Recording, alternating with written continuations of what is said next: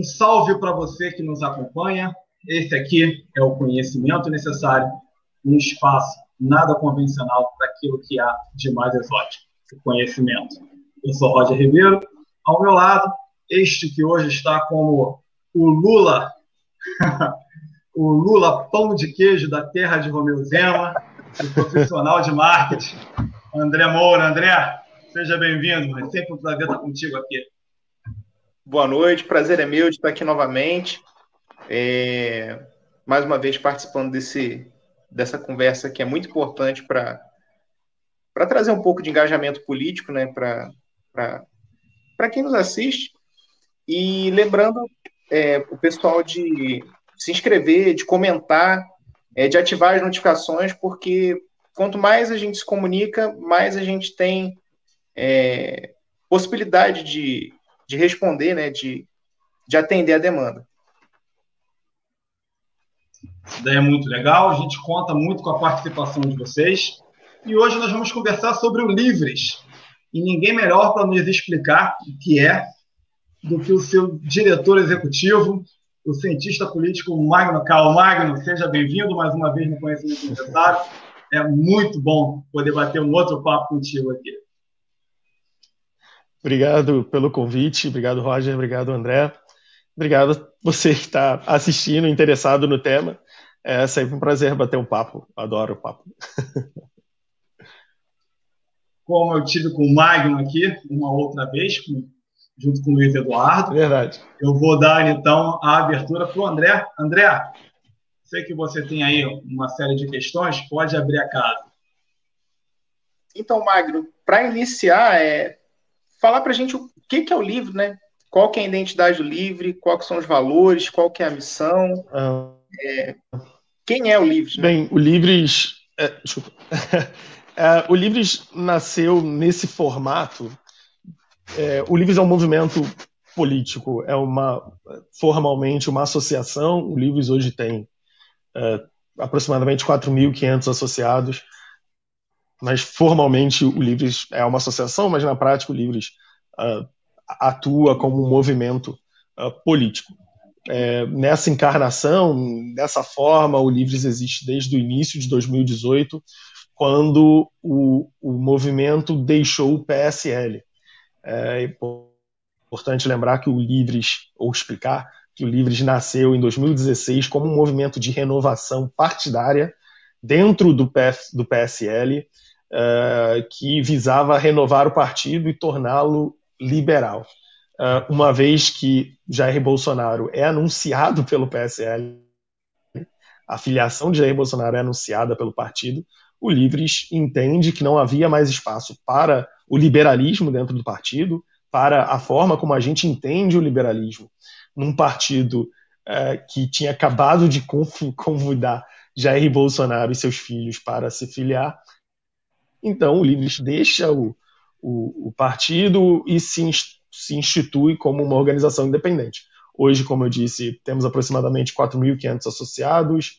Uh, desses 4.500 associados, uh, mais de 30, se não me engano, hoje são 34 associados têm mandatos eletivos, e aí desde vereador até deputado federal, uh, a gente tem alguns associados que são eleitos.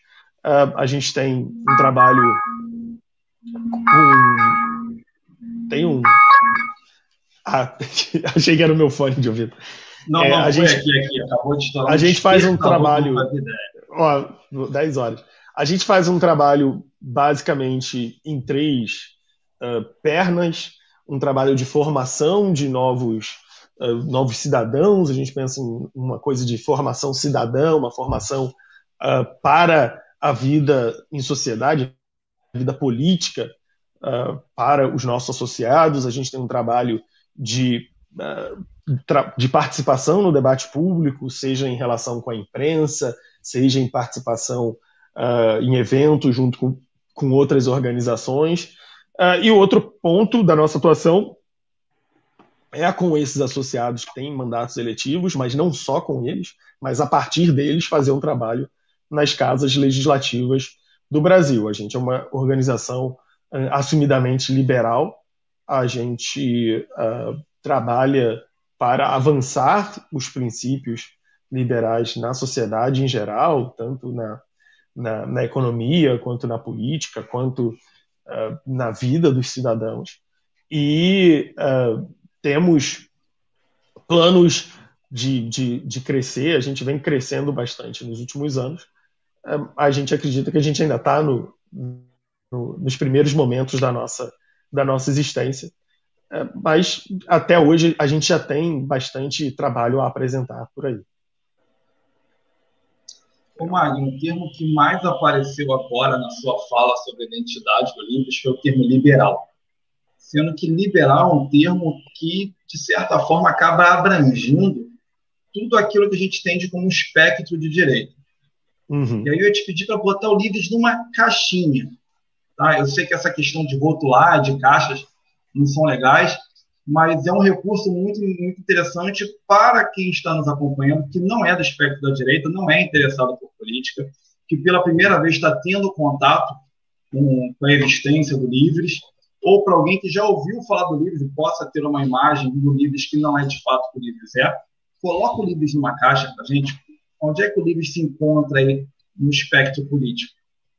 É, é, é, eu, eu diria que o Livres se encontra na caixinha liberal o problema é que as pessoas não conseguem identificar direito qual é a caixinha liberal e onde a caixinha liberal deve ser colocada, até porque é, muitos propositalmente é, é, fazem essa confusão, né? A gente teve muita gente é, do, do, do campo do Bolsonaro se declarando liberal, o famoso liberal na economia, conservador nos costumes, que é, não via problema em se aliar politicamente na primeira hora um cara que defendia todo tipo de barbaridade, seja é, na prática, né, seja as barbaridades que estavam de fato ocorrendo, mas até a barbaridade é, como ideal de vida. O Bolsonaro cultuava barbaridades não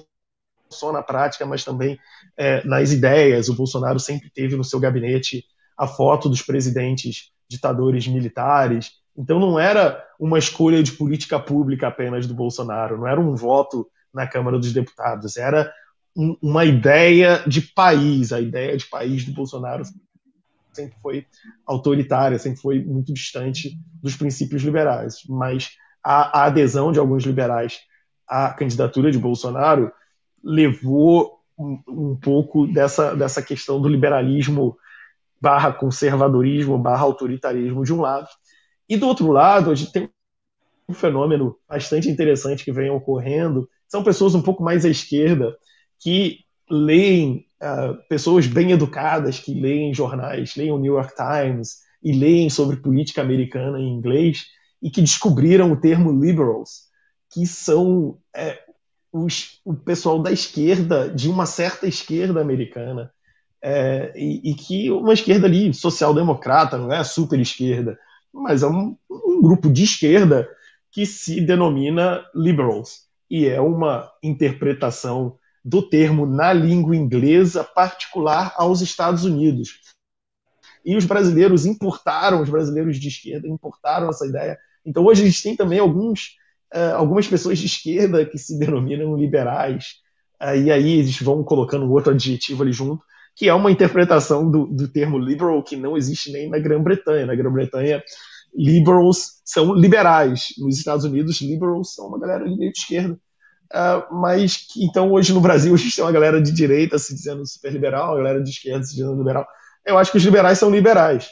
É, e aí, na, a minha visão de liberalismo é uma visão de economia de mercado, uma economia aberta, de um mercado uh, que seja um mecanismo preferencial de geração e distribuição de riqueza, e de uma sociedade aberta também, tolerante, uma sociedade moderna, uma sociedade em que pessoas de diferentes backgrounds e diferentes intenções e de diferentes propósitos consigam conviver uh, pacificamente sem que haja uma determinação estatal, uma determinação de cima para baixo, dizendo a essas pessoas como elas devem viver suas vidas. Essa é a minha visão de, de liberalismo e é isso é essa visão de liberalismo do Livres. Mas eu enxergo nessa visão, tentando colocá-la no espectro político, como uma visão muito mais de guarda-chuva do que de determinação de, de quem, onde essa pessoa deve estar ou como essa pessoa deve se identificar. Eu entendo que é possível uma pessoa com essa visão de mundo se identificar como uma pessoa de centro-esquerda, como uma pessoa de centro, como uma pessoa de centro-direita, sem muito problema, sem que haja, uh, mesmo e que as pessoas se identifiquem como centro-esquerda, centro-direita ou centro, e que elas e que haja convergência entre elas em 90% dos temas. É, a gente passa muito tempo, a gente se acostumou a passar muito tempo na internet, e a internet é uma briga das pequenas diferenças, mas acho que entre as pessoas que se identificam como liberais uh, há divergências, claro, mas acho que uh, quando a gente fala sobre temas de políticas públicas, quando a gente fala de, de temas específicos, haveria concordância em 85%, 90% dos temas. E o que, para mim, eu acho mais do que satisfatório. Então, é, o, o Livres se, co se, coloca não como um, um, verificador de pureza de ninguém, ou não como uma única visão específica, fechada, mas dentro desse espectro que se coloca debaixo desse guarda-chuva liberal.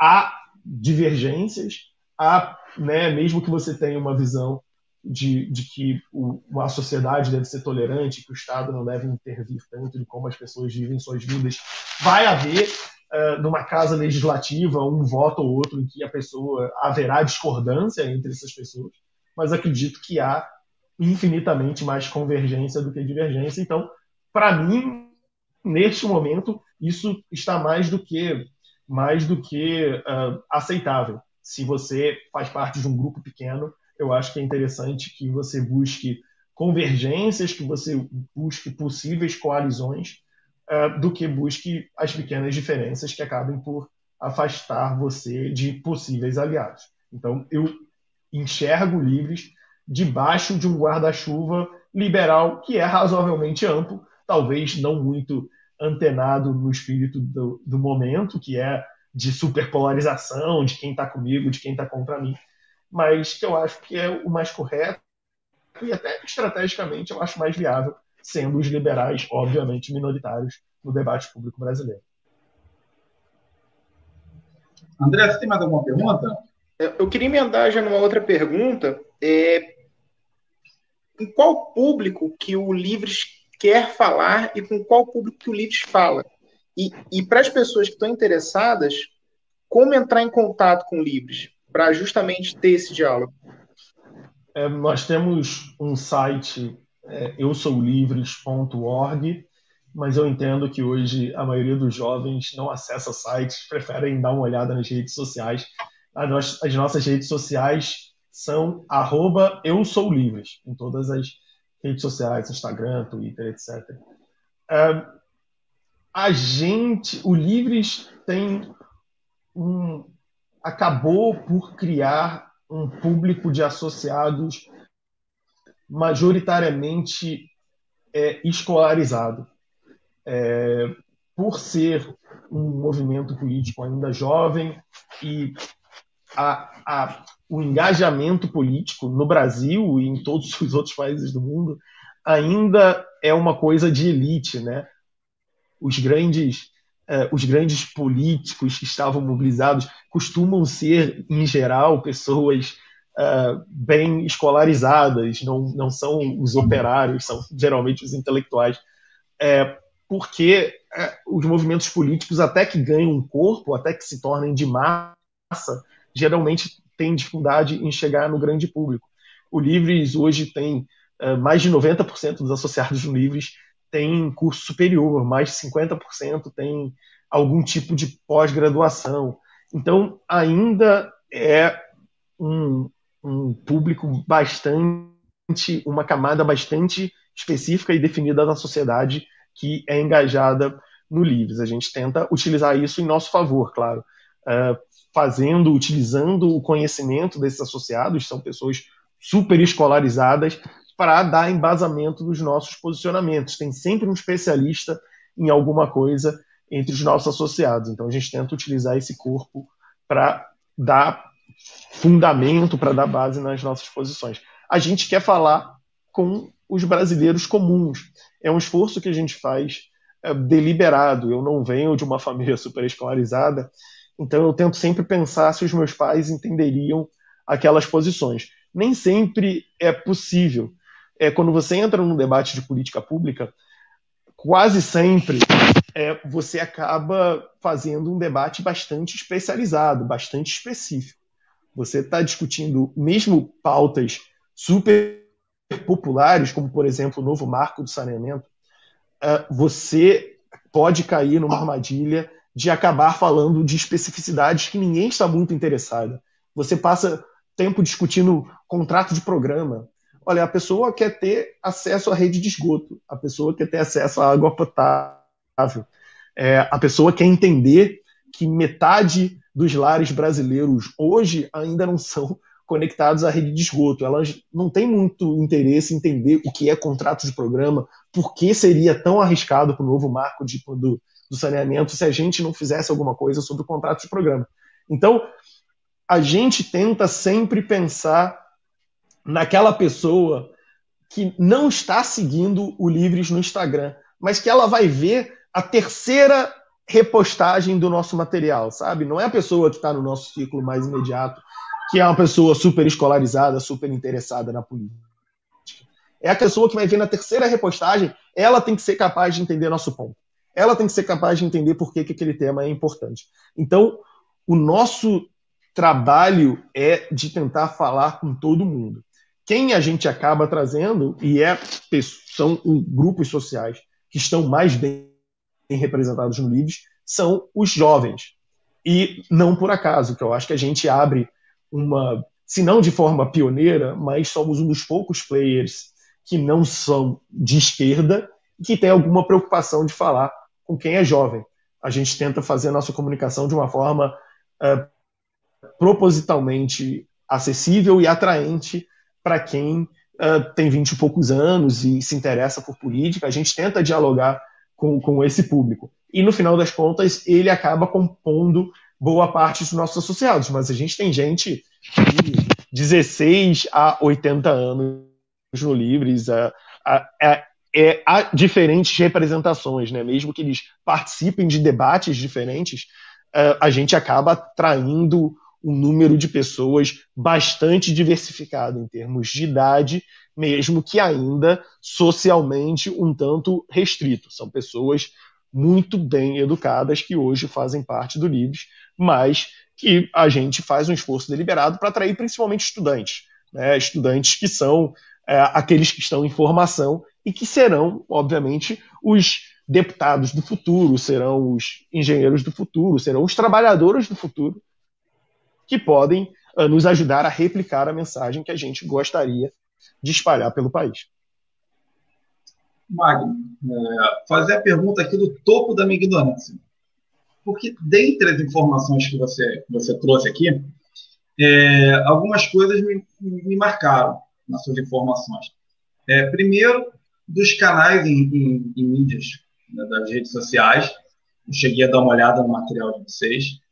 É, também a diferenciação que você fez entre a direita é, bolsonarista ou a dita direita bolsonarista com vocês, ou a diferença entre vocês e numa ala mais à esquerda do, do Partido Democrata norte-americano, questão dos liberals, e o perfil que vocês, que vocês trataram.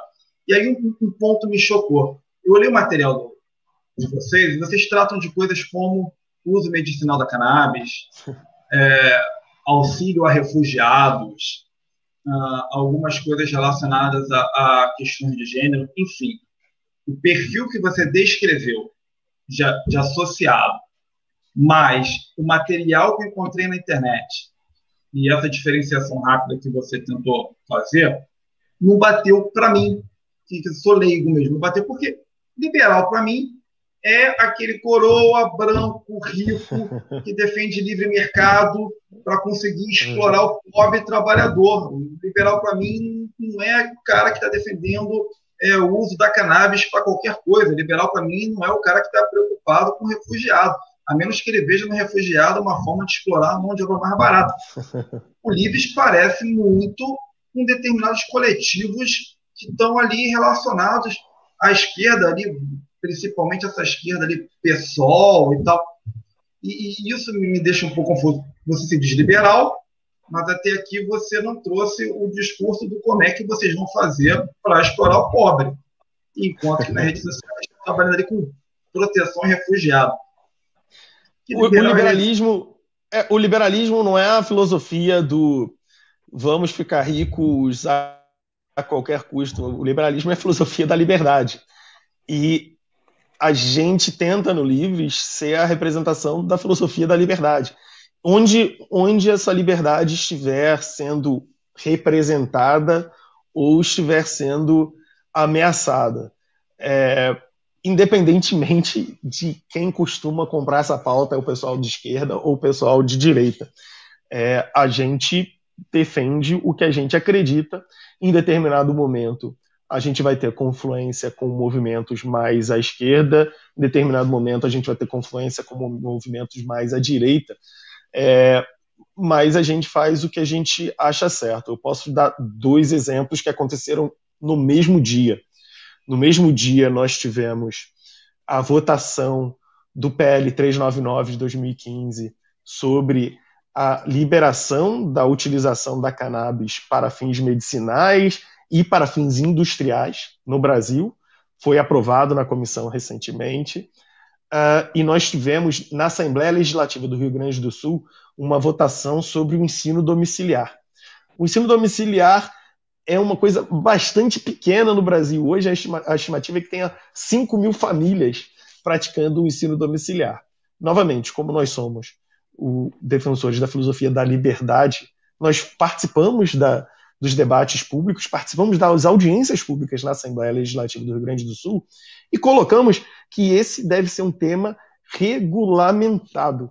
A gente tem o um ensino privado, nós temos o um ensino público e nós temos, de fato, com proteção judicial, através de liminares, um ensino domiciliar que já existe no Brasil.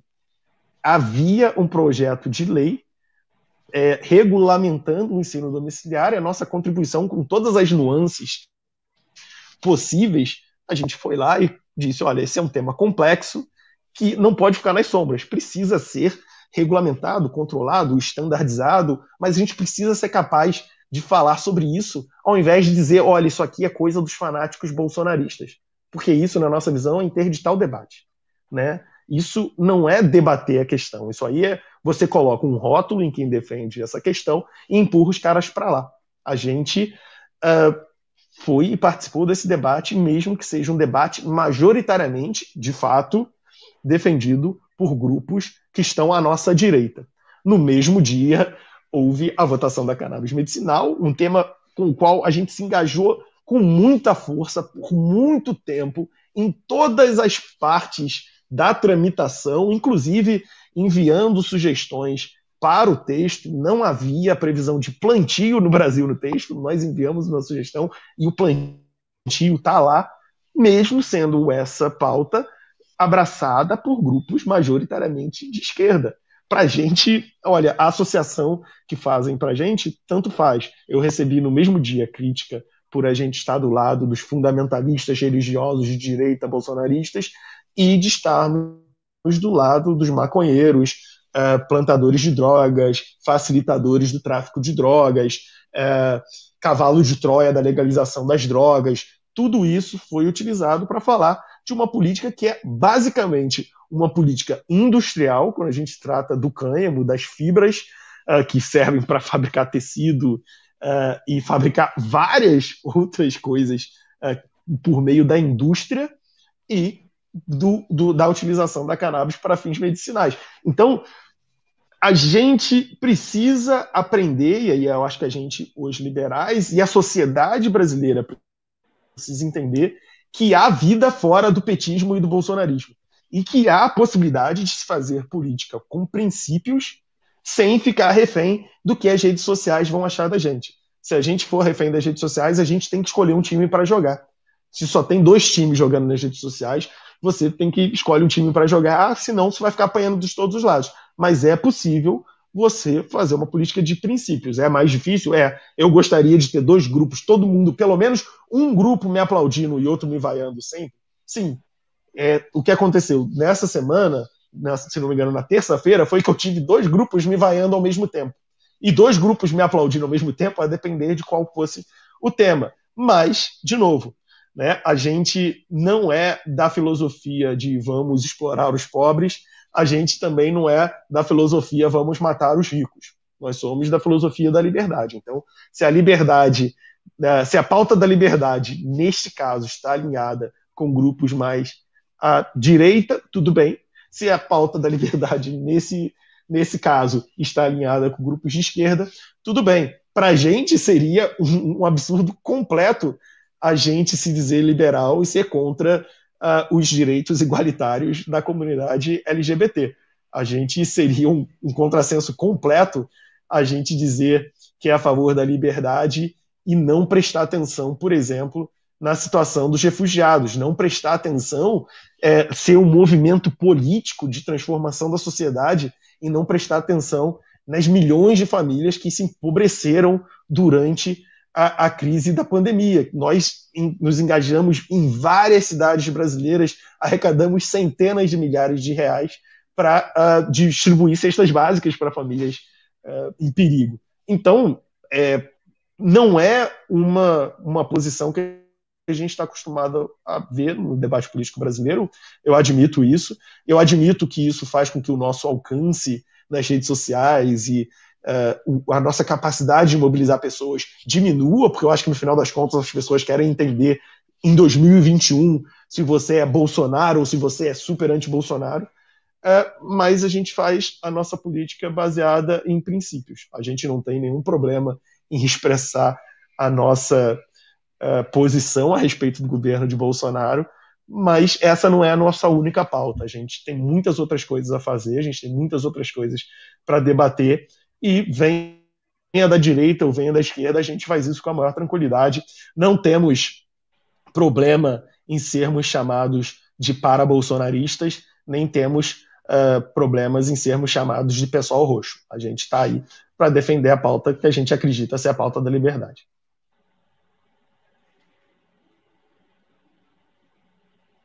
Mário, eu vou, eu vou aproveitar que você citou a questão de uma opção que não seja Bolsonaro e dele. A gente tem escutado bastante é, uma defesa de uma formação da tal terceira via. A última vez em que o termo terceira via, pelo menos na minha memória, esteve tão presente nas pautas políticas foi no momento em que o mundo vivia ali uma, uma certa liderança de Tony Blair, Bill Clinton, uh, Fernando Henrique Cardoso, enfim, um grupo que envolvia, desde o que na época era chamado ali de é, liberalismo social, até os social-democratas, formando ali uma espécie de coalizão de centro.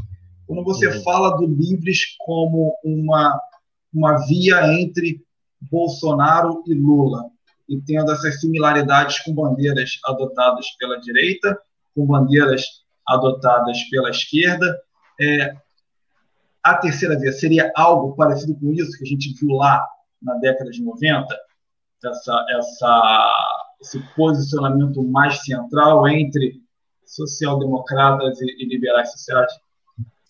Eu, eu, eu acho que eu tenho dois chapéus nessa. Então, é claro que, como diretor executivo do Livres, eu adoraria que aparecesse uma única terceira via liberal politicamente viável no Brasil que elegesse o próximo presidente.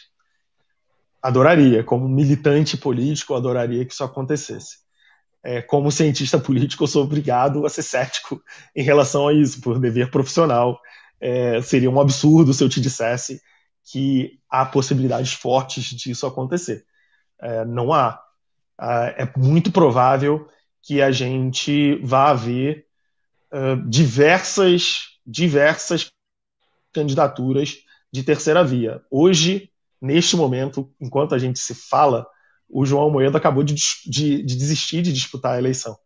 É, mais uma indicação de que a gente vai haver, vai ter várias terceiras vias uh, tentando eleger um presidente dizendo que não é Lula nem Bolsonaro. Até Ciro Gomes vai tentar esse, esse truque, é, esse jogo de marketing, e muitos outros vão tentar a mesma coisa. Teremos várias terceiras vias e a gente vai precisar ver quem o eleitor brasileiro vai adotar. Em relação a esses movimentos dos anos 90, de Tony Blair, de Bill Clinton, de Fernando Henrique, a diferença principal é que os três são movimentos do establishment político, é, de renovação do establishment político. Né?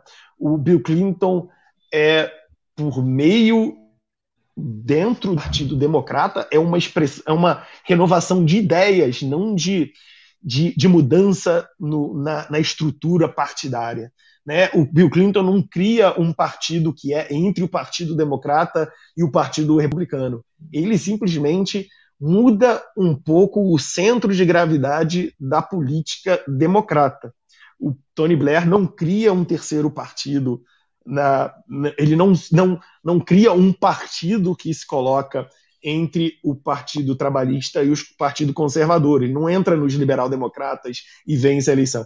Ele representa, ele é o New Labour, né? ele é uma nova expressão do Partido Trabalhista e o mesmo com o PSDB de Fernando Henrique. O PSDB é uma, uma, uma, uma, um, um, uma fração do PMDB que se solta no final dos anos 80 em coalizão com o PMDB que sobrou e com o PFL, que era um partido gigantesco naquele momento, em 1994. Então, são renovações de ideias dentro do establishment. É uma, um pensamento de terceira via dentro da polarização de ideias que existia então. Uh, o Brasil precisa de muito mais do que isso. O Brasil tem um establishment de ideias, mas mesmo o establishment de ideias no Brasil é meio flutuante. A gente consegue pensar uh, em grandes polos políticos, mas a gente não sabe exatamente quais serão as ideias. A gente tem uma ideia até mais, mais firme do que, ser, do que é o Bolsonaro, do que tem do Lula. O Lula pode ser o Lula é, 2002, que convoca Henrique Meirelles, recém-eleito deputado pelo PSDB, para ser seu presidente do Banco Central. Uh, tem José de Alencar, do Partido Liberal, como seu vice. Ou pode ser Lula, que tem Guido Mantega como uh, ministro da Fazenda, tem Dilma Rousseff como o principal nome de seu ministério já para o final do governo Lula. A gente não sabe qual vai ser o Lula apresentado em 2022. O Brasil precisaria de uma transformação muito maior. O Brasil não tem um partido é, a, ser renovado ali, um, um, partido que uma terceira via podia trazer mais para o centro. O Brasil é uma loucura generalizada. Então, eu sou muito mais cético é, em relação à possibilidade de uma terceira via nos modelos que a gente viu nos anos 90, porque o Brasil é mais bagunçado do que era na construção, bagunçado politicamente, né? Na construção da, da, da candidatura de Fernando Henrique, o Brasil é muito mais bagunçado politicamente do que uh, os Estados Unidos e o Reino Unido eram. E o Brasil, nesse momento, com rede social, com o governo Bolsonaro, uh, os ânimos estão muito mais acirrados. Então eu sou muito pouco otimista a respeito da eleição presidencial do ano que vem. Eu acho que haverá novamente a pulverização do voto que não é Bolsonaro nem Lula, uh, e a gente caminha para um segundo turno, é, por mais que uh, tem um, um, dito popular muito famoso que é uh, fazer previsões é muito difícil, principalmente sobre o futuro. Então eu, eu, eu tento, eu sempre, eu sou péssimo de bolão, mas se eu tivesse 50 reais para apostar hoje, eu acredito que Lula e Bolsonaro mantêm suas torcidas vivas e quem não é Lula Bolsonaro vai ser disperso entre várias candidaturas e a gente vai acabar no segundo turno entre esquerda e direita novamente.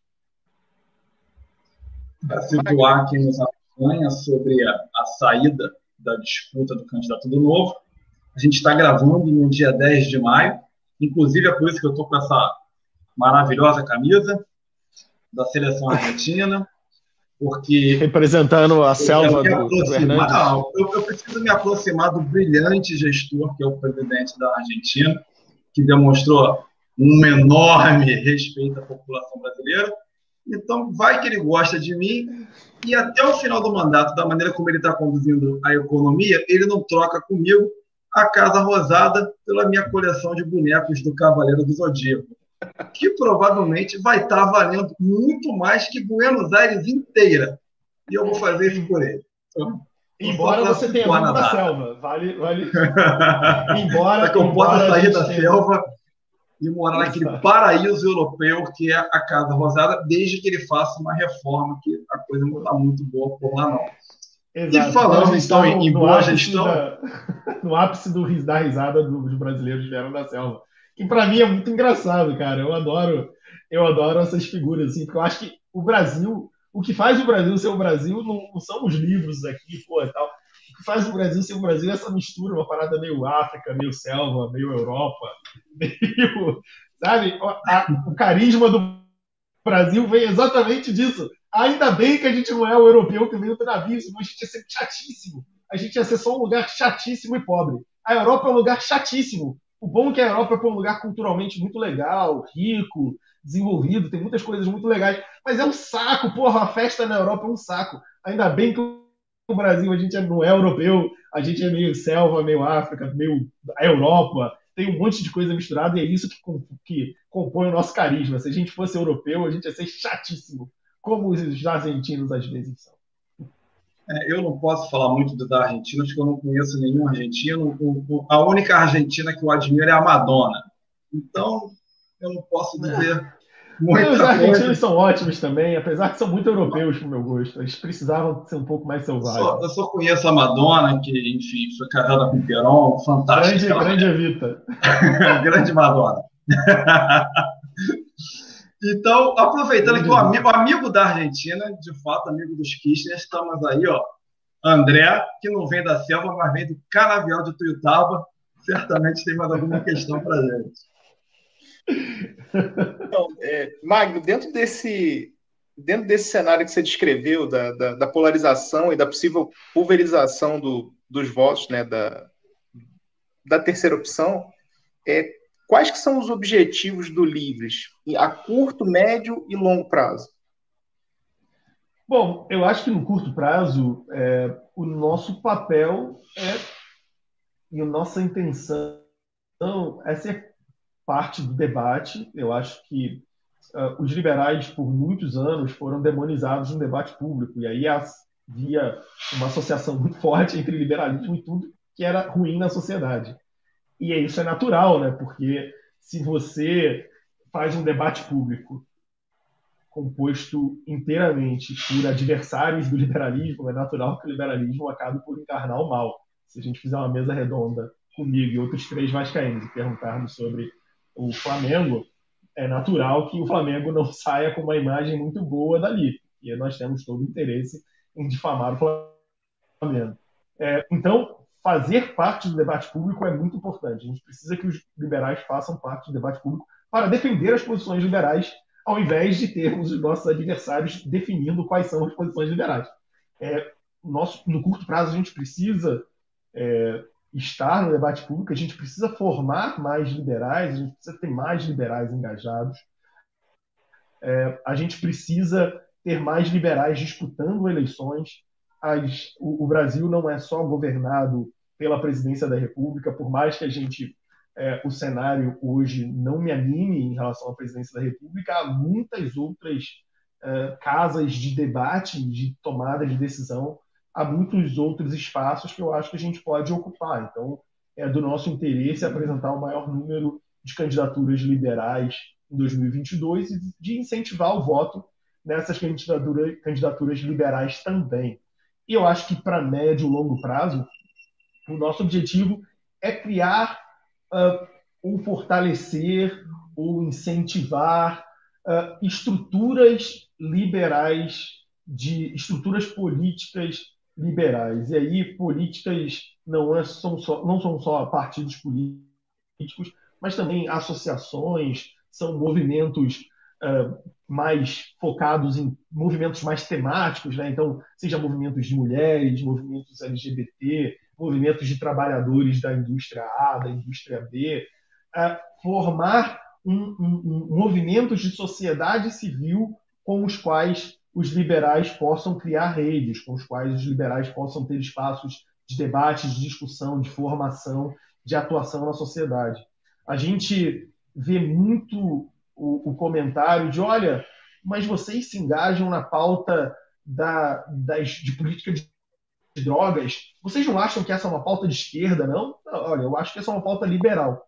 Mas virou uma pauta de esquerda porque só a esquerda se dispôs a falar sobre pauta de política de drogas. Política de segurança pública virou uma pauta de direita porque só a direita se dispôs a falar de política de segurança pública. Então, os liberais precisam estar ativos no debate, mas aí de uma, de uma forma, no médio e longo prazo, de uma forma muito mais massificada. Né? Não é só o Livres. Hoje o Livres participa de debates sobre política de drogas, sobre segurança pública, faz propostas de política de drogas, faz propostas de segurança pública, mas é uma organização, uma organização ainda jovem, uma organização ainda pequena. Então, no médio e longo prazo, a gente quer continuar se engajando em pautas temáticas e a gente quer colocar a representação das ideias liberais também nessas pautas temáticas. A gente tem uma boa representação das ideias liberais no debate econômico, porque é um debate no qual os liberais se engajam há décadas. Nos outros nós não temos, porque viraram pautas de direita ou pautas de esquerda, porque a gente se absteve desse debate. O nosso, a nossa intenção no longo prazo é formar pessoas, formar estruturas, formar, uh, formar capacidade de formação, ter, criar capa capacidade de formação de intelectuais que possam estar, e intelectuais no sentido amplo da palavra, né? pessoas que possam participar do, do comércio de ideias, né? da troca de ideias, da, da conversa pública e que possam representar a nossa posição de uma forma mais eficiente. Eu sou muito crítico uh, da, da, da, posição majoritária que os liberais tomavam até 10, 15 anos atrás, que é a tentativa de popularização por meio da literatura. Eu sou fã da literatura, eu tenho muitos livros, é um hobby que eu tenho, uh, mas o Brasil, a, a capacidade de, de, de, capilarização desse tipo de militância é bastante limitada no Brasil. Então a gente precisa trazer mais pessoas, ter formas diferentes de comunicação, e isso passa pela massificação dessas ideias. Então não há outro objetivo na minha cabeça, enquanto militante político, enquanto diretor de uma organização política, que não passe pela massificação dessas ideias uh, no território brasileiro. Marinho, você falou então é, da aproximação que há em determinadas pautas que a esquerda se apropriou de pautas originalmente liberais. E que no campo da economia os liberais estariam com uma capacidade maior de se expressar, porque é algo que já vem sendo trabalhado há algum tempo. Então, eu vou te fazer uma pergunta sobre economia, é, no ponto em que eu entendo que há uma, uma separação entre direita e esquerda muito nítida.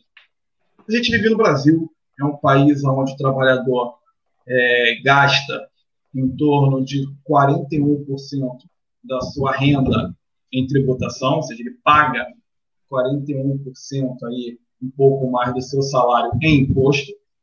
É um país onde a burocracia e a tributação dificultam muito com que as empresas venham a contratar isso não auxilia ao aumento da produção, não auxilia a contratação, cresce o desemprego. E a minha pergunta é: nesse país, a gente não deveria ter um pensamento justamente oposto ao liberal, ou seja, a gente não deveria pensar em um Estado que se, que se, se mete menos na vida da pessoa, mas um Estado ainda maior para socorrer esse brasileiro que, enfim, caminha para a miséria? O, o Brasil não tem o maior Estado do mundo. O Brasil não tem o estado mais caro do mundo. O Brasil não tem o estado que mais tributa no mundo. Mas o Brasil tem um estado que tributa muito para o que entrega, que tributa muito para o nosso nível de renda da população e que tributa muito errado. Então, são três pontos sobre tributação que são importantes. O Brasil uh, tributa muito pelo nosso nível de renda, então países com renda parecida com a nossa uh, tributam muito menos na média do que o Brasil tributa. Uh, o Brasil tributa e não entrega absolutamente nada à sua população, nenhum dos seus serviços principais. Né? Qualquer pessoa que você converse de direita, de esquerda, se pergunta a ela quais são os principais serviços que o Estado deveria prover à população. Muito provavelmente ele te dirá saúde, educação, segurança pública estará no topo da, da, da lista. O Brasil educa muito mal, a, a segurança pública é um desastre e a saúde pública, falando sério, é muito ruim. A gente está numa onda de vivo SUS, mas vivo SUS não apaga o fato de que a saúde pública no Brasil não é boa. Não é boa. E, e isso não fará é, hashtag Vivo SUS no Twitter por pessoas que têm planos de saúde, não fará o SUS melhorar. A gente precisa tomar, ser capaz de ter uma conversa séria sobre o serviço de saúde que a gente presta à pessoa. E como a gente precisa ser capaz de perguntar às pessoas: você acha que a segurança pública, o papel primordial do Estado, o papel em que o Estado é, é intrinsecamente a definição do Estado é o monopólio da violência? Para muitos teóricos, né? a primeira definição do, de, do, da formação de um Estado é o monopólio da violência, é a segurança pública. Não é o monopólio da educação nem da saúde, mas da violência, sim, né? a segurança pública. De você ser capaz de parar a violência com a violência. O Brasil é uma vergonha completa. É uma vergonha completa. O Brasil faz muito mal isso. E o Brasil ainda tributa muito mal. Quem é mais pobre paga muito mais imposto do que quem é mais rico, proporcionalmente. Ou seja, a gente precisa ter essa conversa. E a gente precisa ter essa conversa é, de um ponto mais realista. O problema disso tudo é que é uma conversa que necessariamente se dará pelos meios políticos. E a política complica tudo. Eu lembro quando a classe média era a principal base de votos da esquerda. Por motivos muito óbvios, né? A classe média bem educada, uh, bem instruída, foi à universidade, tem grandes pensamentos sobre a igualdade, sobre a solidariedade, é muito mais é, muito mais aberta a determinado tipo de voto do que os mais pobres. Era nesse tipo de público que o PT confiava nos anos 90. O PT no governo vira um partido anti-classe média. Marilena Chauí, grande uh, intelectual petista, uh, fez um discurso nojento a respeito da classe média durante os governos do Lula. E a vocês. Eu odeio né, a classe média. Eu odeio a classe média, hashtag classe média sofre. A classe média, a própria classe média de esquerda, passou a ridicularizar a classe média. E a classe média é, é um, um, veículo de mudanças, já sempre foi a classe média. Desculpa, Karl Marx, não foram os operários. Foram, foi a classe média. E hoje a classe média volta a ser uma classe média que é instrumentalizada pela, pela esquerda por ser, claro, de novo, novamente, onde nasce a oposição aos governos. Os mais pobres são mais dependentes de governos. Então a classe média geralmente é mais crítica ao governo. Então, quando a esquerda estava na oposição, ela gostava da classe média, quando estava no governo, odiava a classe média, agora está na oposição, gosta da classe média de novo. É, a gente precisa retirar essa discussão da política, porque a política vai contaminando tudo. Contamina o que é a classe média, contamina se Bolsa Família é esmola ou não é, é contamina se o auxílio emergencial é instrumento eleitoreiro ou não é. A gente tem muita dificuldade em ter, ter conversas razoáveis no contexto político, e o contexto político é sobre poder, não é sobre a melhor solução possível. Né? Então, a discussão sobre tributação no Brasil é bastante complicada a gente não consegue nem discutir se imposto é bom ou ruim. É, a gente tem uma, uh, uma, uma estrutura de tributação péssima que penaliza os mais pobres e, no entanto, é, falar que imposto é ruim é polêmico. As pessoas ficam putas, as pessoas acham que você está defendendo os ricos. E aí a gente tem uma reforma tributária que é prometida desde a redemocratização e a gente não consegue fazer. E a gente continua com os mais pobres, com quem ganha até dois salários mínimos, entregando metade do que ganha para o governo. Metade, metade para o governo. Porque gasta tudo no consumo. Então, a gente precisa ter essa conversa. Só que a gente precisa ter essa conversa de forma minimamente razoável. E aí, de novo, eu sou bastante pessimista. É muito difícil ter essa conversa de forma razoável, porque os ganhos políticos de curto prazo se sobrepõem à, à razoabilidade do nosso sistema tributário no longo prazo.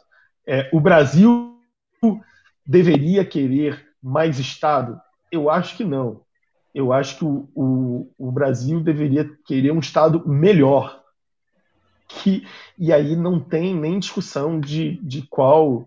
Uh, onde você se encontra no espectro político. duvido que alguém no Brasil esteja satisfeito com a provisão de saúde, educação e segurança pública. Eu acho que até um liberal te diria: bom, é, a provisão de educação, uh, o acesso pelo menos a educação, saúde e segurança, deve ser ah, oferecida a todos os brasileiros. O Brasil não faz isso muito bem, apesar da gente tributar uh, acima do que a gente deveria estar tributando. Enquanto a gente não resolver esses problemas, todos os outros problemas são muito complicados. Enquanto a gente tiver uh, escola sem professor, enquanto a gente tiver as pessoas saindo no ensino médio, mesmo que seja ainda um percentual pequeno dos brasileiros, relativamente pequeno dos brasileiros que se formam no ensino médio, ainda assim a gente não consegue nem educar muito bem esse percentual pequeno, sabe? Não é que a gente tem 100% da população brasileira se formando no ensino médio e aí beleza, tudo bem, né?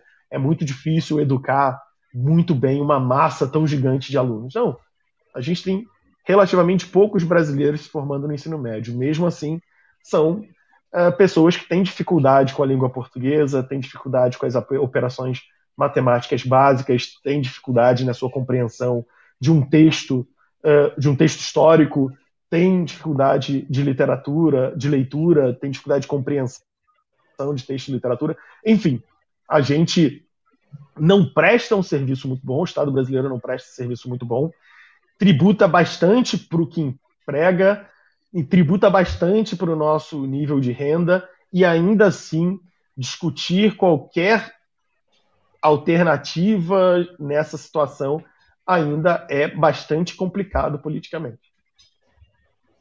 Magno, antes de eu pedir as tuas considerações finais, porque o tempo já está avançado, eu, que odeio a classe média, odeio a classe média, vou utilizar o exemplo da saúde para te fazer um último pedido de esclarecimento.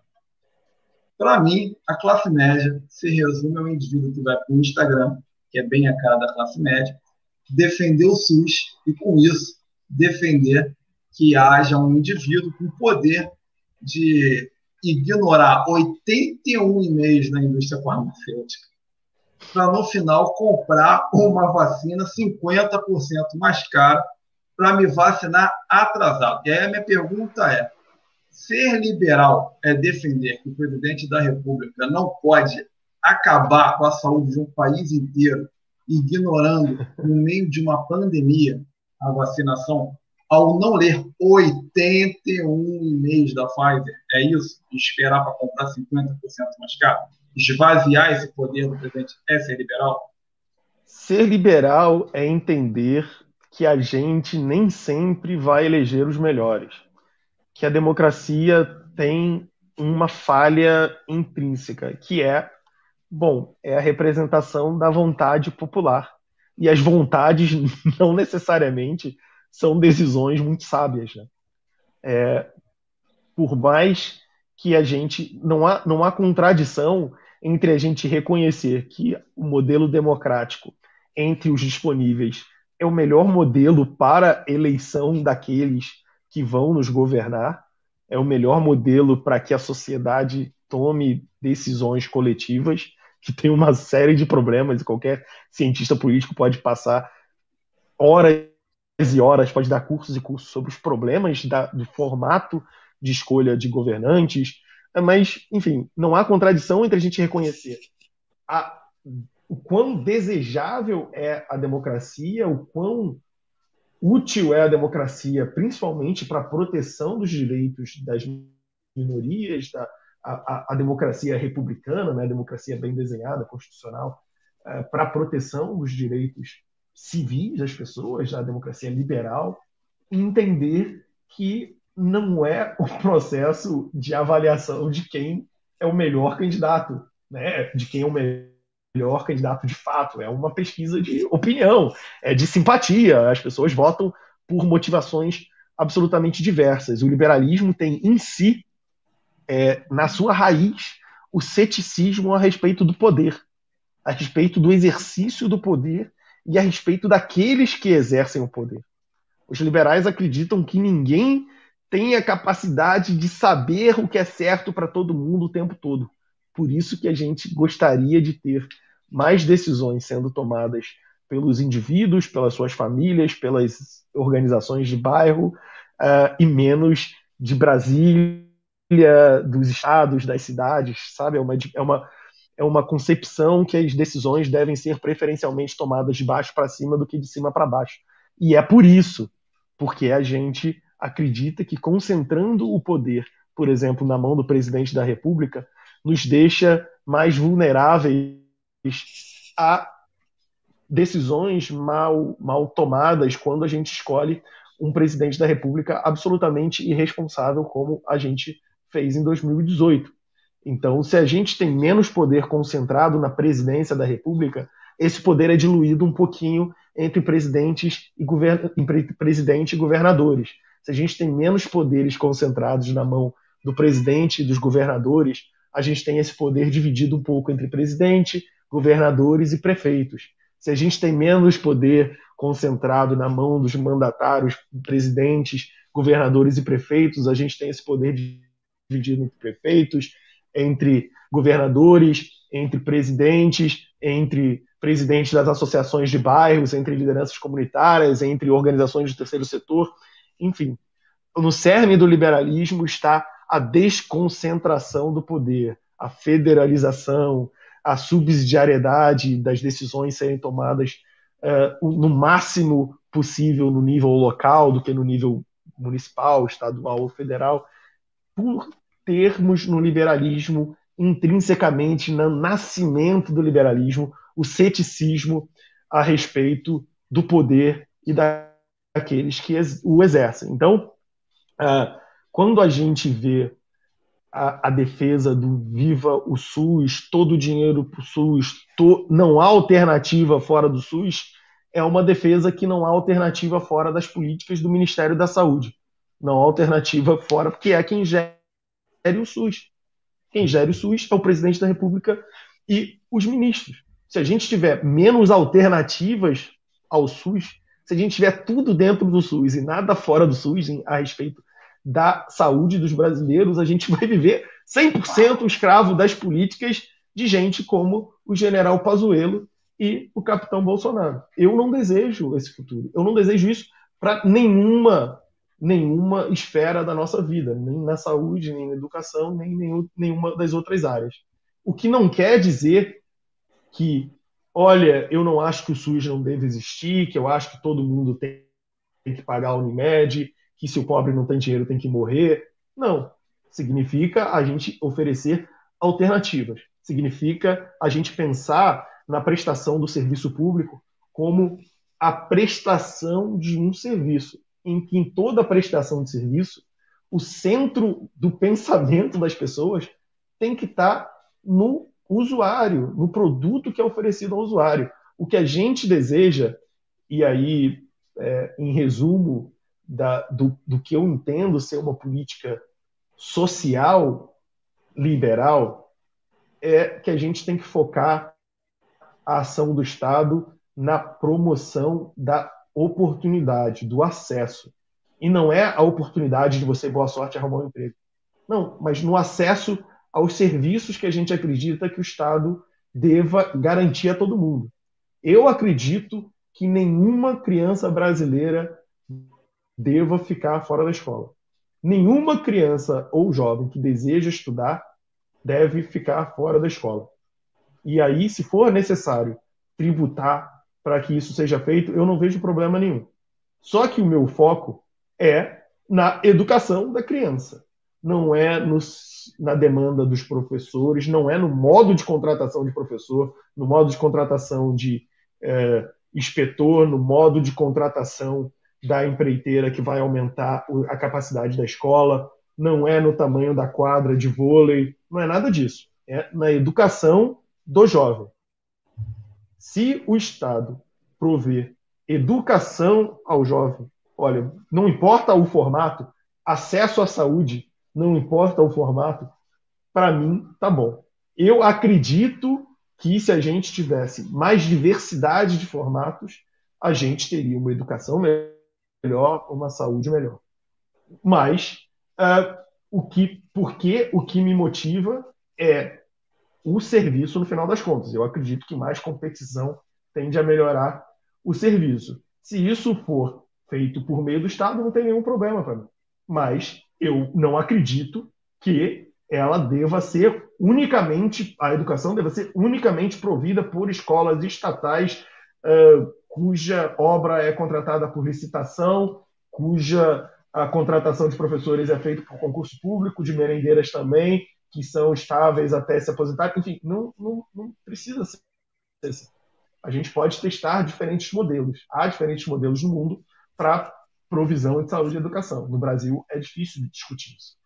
É, mas o, a visão liberal não é cada um por si, boa sorte, se morrer, morreu, se ficar sem escola, ficou. Mas sim de que o Estado tem um compromisso do serviço, do bem final, da educação, da saúde, e não do, da estrutura que faz isso ser possível. O Estado, para fazer com que pessoas não passem fome, não precisa construir supermercado, não precisa plantar batata. Precisa dar possibilidade das pessoas adquirirem um alimento. E eu não vejo por que a gente não tem a capacidade de fazer isso em setores tão importantes quanto a alimentação, que são, por exemplo, saúde e educação. André, satisfeito? Fechamos por aqui? Só, só, mais, uma, só mais uma questão. É, quem se interessou pelo Livres, pela pauta liberal, como é que faz para ingressar? Tem algum, algum investimento financeiro? Qual é o investimento de tempo? Ah, não tem investimento de tempo. A gente tem algumas, algumas categorias de associado. A gente tem a categoria de associado mais usada, se não me engano, são é, R$ 24,90 por mês.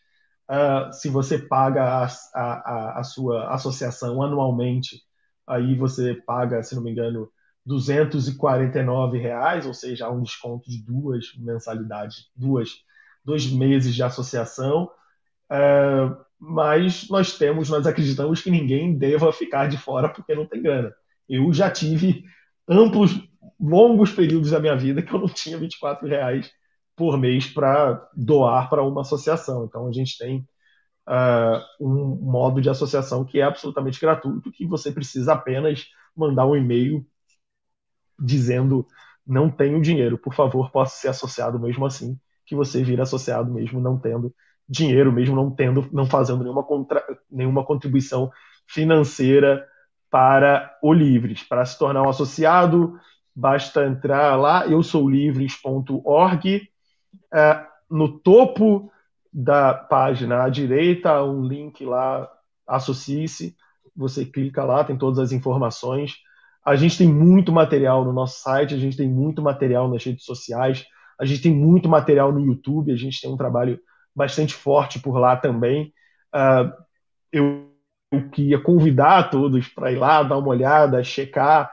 Enfim, a gente tem um contato muito próximo com as pessoas, a gente é bastante acessível, a gente tem 4.500 associados que também são muito atuantes. Não é difícil encontrar um associado nosso pelas redes sociais. Uh, e o que a gente é e o que a gente publica está amplamente acessível. Site, redes sociais, YouTube.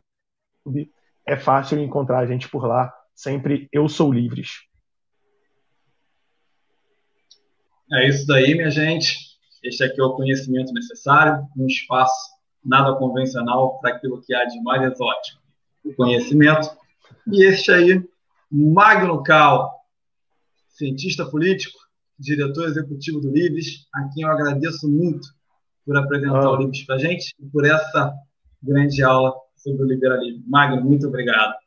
Eu, eu que agradeço pelo convite de vocês e por é, essas várias horas que nós passamos conversando aqui, seja é, antes da gente começar a gravação, seja durante a gravação. Obrigado, Roger, obrigado, André. É sempre uma grande, um grande prazer poder bater esse papo, poder falar para as pessoas sobre o liberalismo, sobre o livre, sobre uh, pautas diversas.